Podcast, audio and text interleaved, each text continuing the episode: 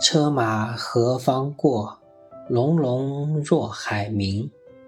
昏昏思远日，赤脚踏潮生。我的闹钟是以海潮声开始的，勉强可以说，每天唤醒我的是大海的声音。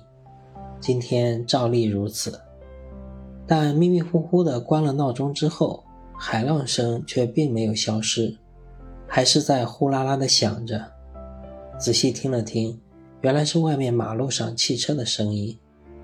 车很多，速度也不慢，连起来确实有点像是海浪的声音。这才想起来，昨天夜里比较闷，睡觉的时候把窗户开了通风，所以马路上的声音才能这么清晰地传过来。把事情搞清楚了，我也清醒了。可这么一番折腾下来，真的有点想念大海了。我在内陆农村长大，高中毕业以前根本就没见过海，但从来不缺乏对大海的浪漫想象。有时候海是温柔的，静静擦拭着安静的梦乡；有时候海是激昂的，数米高的浪头不停击打我的胸膛；有时候海是包容的，默默净化着城市上的一切肮脏。然而，第一次真正看到海，却并不是想象中的任何模样。那是在青岛，海水还算清澈，但没什么特别的地方，看起来就像一方大一点的池塘。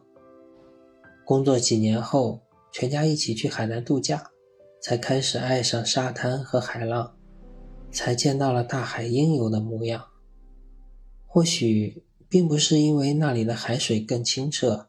天气更清朗，只是因为我们在那里留下了一段悠闲的时光。然而，因为各种事情，尤其是接连不断的疫情，我们已经好几年没去过海边了。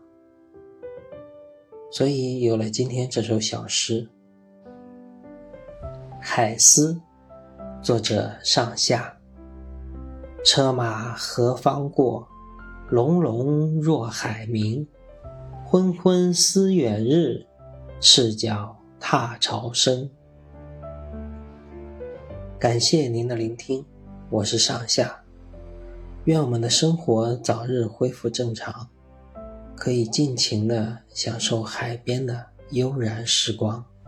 谢谢，再会。